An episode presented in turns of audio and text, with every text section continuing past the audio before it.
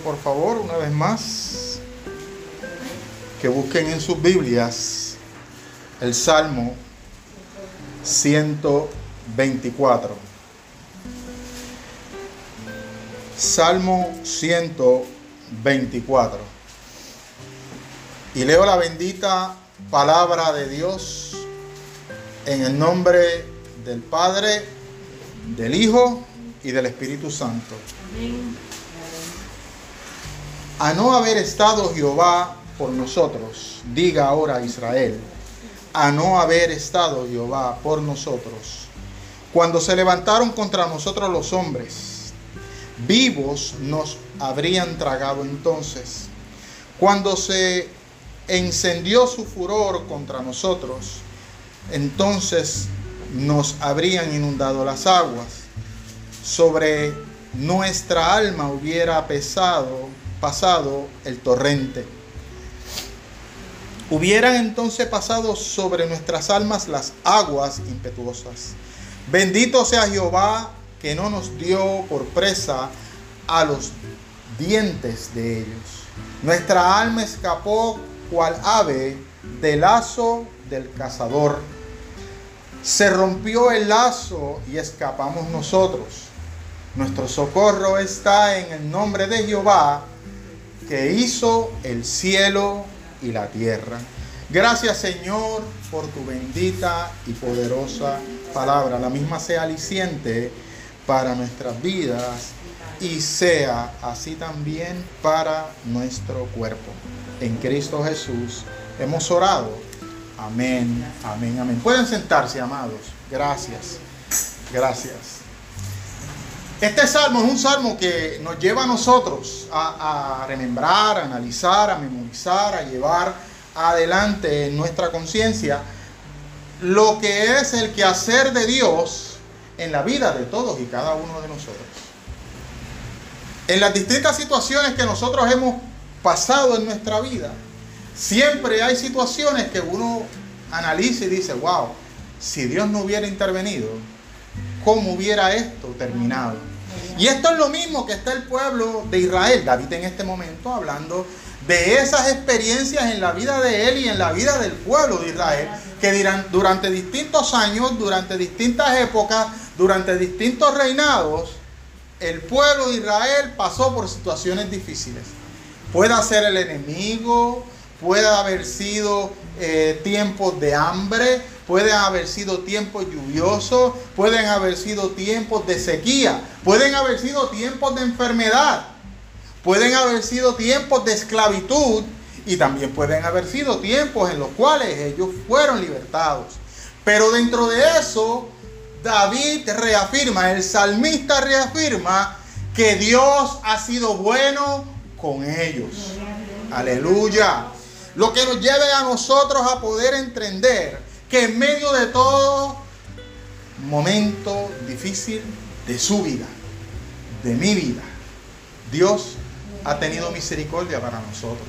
En los momentos de la enfermedad, aunque estemos pasando por la enfermedad, Dios está presente. Dios puede sanar porque está dentro de su voluntad y Él puede hacer lo que Él quiera. Pero si Él decide que tengamos que pasar por la enfermedad, es porque va a ser de beneficio para nosotros con el propósito de cosechar una fe más fuerte y firme. Hay veces que el ser humano piensa que el no pasar por un proceso y dentro de ese proceso evitar los conflictos, el dolor, la enfermedad, eh, la hospitalización, eso reafirma la fe. No es lo mismo cuando tú pasas por un proceso y tu confianza está puesta en Dios, en nuestro Señor Jesucristo, que ver una enfermedad pasar a lo lejos, que tú estar en medio de la enfermedad y sabiendo que en medio de la enfermedad el Señor te está acompañando. Cuando estamos en el hospital, cuando estamos encamados, ahí que nosotros sabemos, definitivamente Dios está con nosotros. Definitivamente el Señor está conmigo. Definitivamente el Señor no me ha abandonado. El Señor me ha dado la fuerza. El Señor me ha dado la fortaleza. El Señor me muestra día tras día que su amor y su misericordia a mi vida está presente. Eso era lo que miraba el salmista cuando pasaba dentro de su memoria estas experiencias que él recalca que ese pueblo pasó, que él pasó, que sus seres queridos pasaron. Esto nos debe llevar a nosotros a entender, amado, que hay momentos en que tenemos que detenernos en el camino y mantenernos firmes, que sea Dios el que obre conforme a su divina y perfecta voluntad. Vemos el caso de Job, que siempre hablamos de él, como el hombre que más sufrió. Vemos el caso de Pablo, un hombre que sufrió latigazos, pedradas, asesinatos de muerte, naufragio, hambre, enfermedades. Pero ¿qué, ¿qué, le sucedió a Pablo que nosotros no hemos visto? Y que hemos visto que o nosotros o alguien que conocemos está pasando por ese proceso. Y nos hemos mantenido firmes. Pablo se mantuvo firme. Y él decía, mira, esto es algo en el cual Dios tiene el control y nada me podrá apartar. De, hecho, ¿se acuerdan ese corito que nosotros cantamos? Nada me podrá apartar del amor de mi Señor. ¿Verdad que sí? Que lo cantamos. Estamos reafirmando de que nada nos puede apartar de este amor tan sublime que el Señor tiene para nosotros. Puede ser que en nuestra vida encontremos seres humanos que no van a obrar para bien hacia nosotros. Y cada vez que se sienten a maquinar, van a maquinar con el propósito de hacer daño.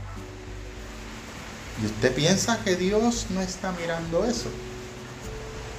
Dios los está mirando. Porque delante de los ojos de Dios no hay nada oculto.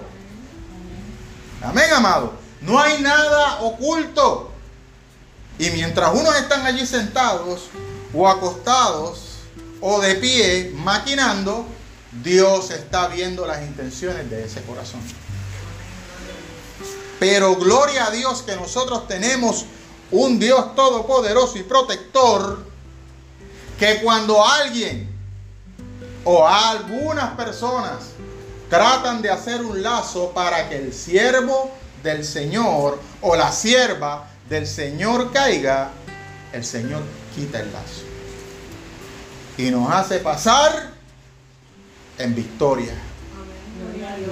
¿Se acuerdan de Maldoqueo?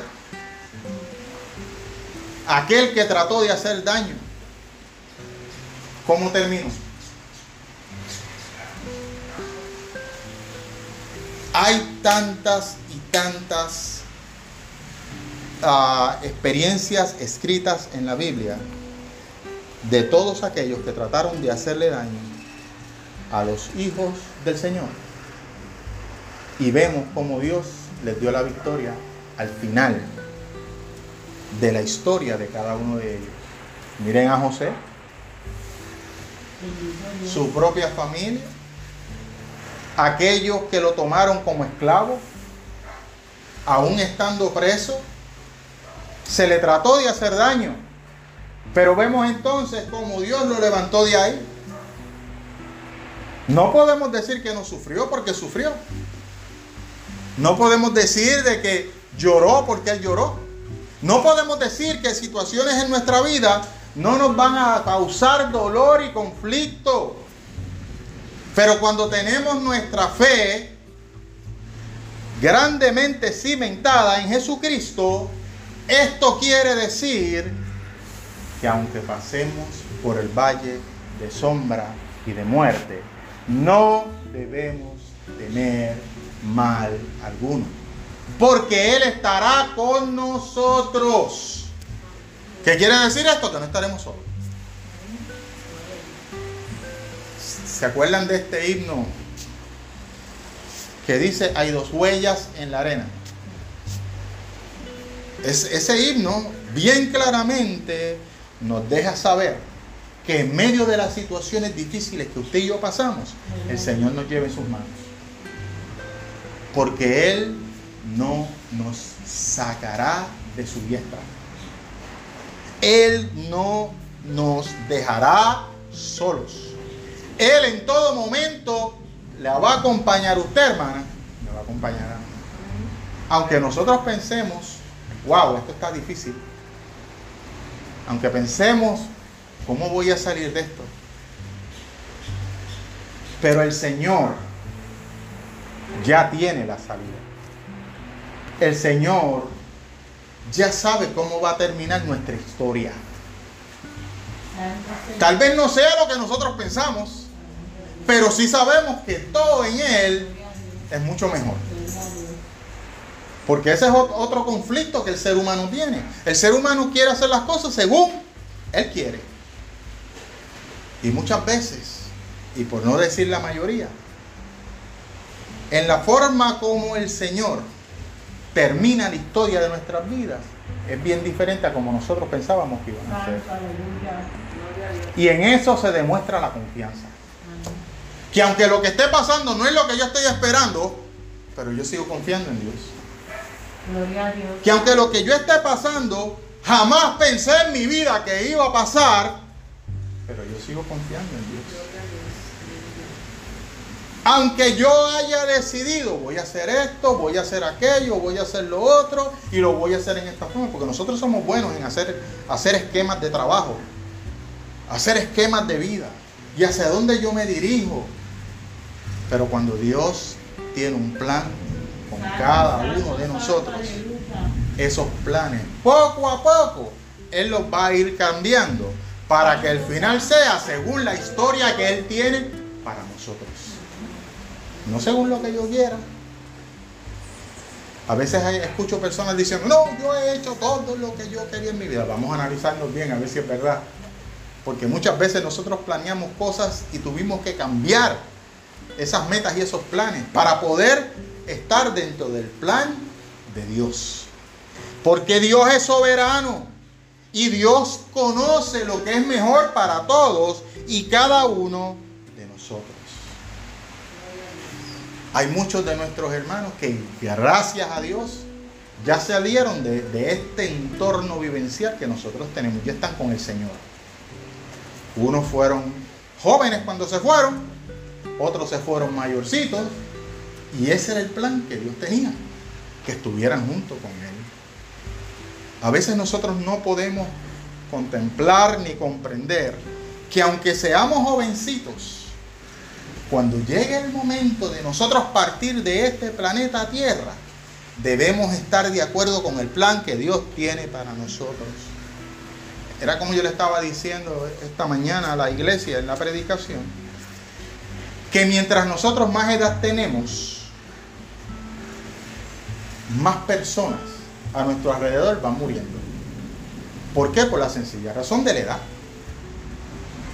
Mientras más mayores somos, más personas van muriendo. Cuando nosotros éramos jóvenes, para nosotros, por lo menos yo que me crié entre los años 60 y 70, el que un joven de la misma edad mía muriera, a mí me asombraba. Porque si, si murieron en mi juventud, si murieron uno o dos fue mucho. Uno porque se ahogó y otro por condiciones de salud. Pero mientras la edad mía fue avanzando, empezaron más amistades mías por distintas condiciones. Empezaron a partir de este mundo. Y uno se asombraba. Pero ¿cómo es posible? De hecho, a veces nosotros en, forma eh, de risa lo digo, porque es una realidad. Vemos en una esquela, murió fulano de tal y vemos la edad. Ay, qué jovencito era. Bueno, es jovencito para nosotros porque por la sencilla edad que nosotros tenemos, que es mucho mayor. Pero la situación es que todos tendremos que pasar por los momentos de muerte. Y dentro de la experiencia de que nosotros tenemos que pasar por la experiencia de muerte, debemos de estar preparados para ese momento. Porque nosotros no sabemos qué va a suceder con nosotros mañana. Puede estar lleno de vida. puede estar lleno de ánimo, puede estar con muchos deseos de vivir, pero si nos toca el día de mañana fallecer, ¿estaremos preparados para eso? El Señor obró, el Señor libró, pero también el Señor dentro de esta experiencia que nos está hablando el Salmo 124, nos está dejando saber que aunque unos escaparon, también hay otros que socorrió el Señor tomándolos, llevándolos en sus alas, porque el Señor no quiere que nadie se pierda. Nosotros podemos leer la vida de David y nosotros vemos en la vida de David que David duró muchos años como rey. Pero dentro de la vida de David, amigos, compañeros fieles de él, que tenían casi la misma edad de él, algunos fallecieron en guerra. No completaron la edad que regularmente se, se establecía para que los soldados pudieran terminar la e, X cantidad de años en el servicio eh, de soldados junto, junto al rey David. Estamos nosotros preparados en nuestra capacidad, en nuestra fe, en lo que nosotros podemos entender, que es la devoción a Dios. No solamente esperando que el Señor me libre de todo, sino también esperando que si es el momento de, de yo partir, de usted partir, podamos decir, Jehová nos ha cuidado. Jehová nos hizo prevalecer. No sé, no sé cuántos de nosotros han notado que cuando un cristiano fundamentado en la verdad muere, usted lo ve en la caja y parece como si estuviera durmiendo. Lo hemos notado. Ahora, una persona que que, no ha muerto con Cristo en su corazón, y usted lo ve en la caja y parece como si estuviera sufriendo, no parece como si estuviera durmiendo. Eso nos debe decir algo a nosotros. Y no es, y vamos a aclararlo, no es que eso es porque son diestras aquellas manos de aquellas personas que los preparan en la autopsia. Ellos pueden ser los más diestros posibles, pero las facciones de la piel, las facciones del rostro, las personas se rejuvenecen. Había una paciente hace muchos años atrás que yo tuve que tenía un cáncer terminal. Y, usted veía a esa hermana cada vez que yo iba a visitarla. Se veía bien viejita, bien viejita, bien viejita. Miren, amado, y sinceramente, después que ella falleció, siendo cristiana, ella no fue sanada del cáncer, ella murió de cáncer. Pero usted la veía en la caja, parecía una mujer de 35, 45 años, rejuvenecida, no, no padecía ni que tenía cáncer. Completamente joven. Y era una persona como de 65, 60 años, parecía como de 40. El Señor, en su misericordia, obró para bien en ese rejuveneciente cuerpo. No se veía dolor, no se veía angustia, una sonrisa en sus labios. Todos debemos entender que eso fue debido al encuentro con su Salvador. Ella prevaleció y al igual que todos aquellos que han, han fallecido y que están delante de la presencia del Señor, es porque el Señor ha estado con ellos. Aleluya. Cuando el Señor está en nosotros, amados, y está con nosotros, nosotros tenemos paz. Nosotros tenemos tranquilidad. Nosotros tenemos sosiego. Y sobre todo la confianza, y con esto voy cerrando, la confianza nuestra depositada en el Dios Todopoderoso que nunca ha perdido una sola batalla. Y qué bueno cuando nosotros podemos poner nuestra confianza y nuestra fe en un Señor, en el Señor, que dijo claramente que los que el Padre le ha dado, nadie se los arrebatará de la mano. Nos ponemos en pie para orar. Dios bueno, Dios eterno, amantísimo Señor y Padre. A ti nos acercamos una vez más, dándote gracias por tu misericordia, dándote gracias Señor por tu amor, por tu bondad, porque tú eres bueno y para siempre, Señor, es tu misericordia. Toca los corazones, toca a aquellos que están afectados de salud, que necesitan de ti. Ayúdanos, Señor, a mantenernos firmes en medio de todas las circunstancias que podamos pasar en la vida, sabiendo que tú tienes cuidado de nosotros y que tú no estás desapercibido de nada. Toca a los que están enfermos, ministra a los que están necesitados y a ti te daremos toda la gloria y toda la honra en el nombre de Cristo Jesús. Hemos orado. Amén.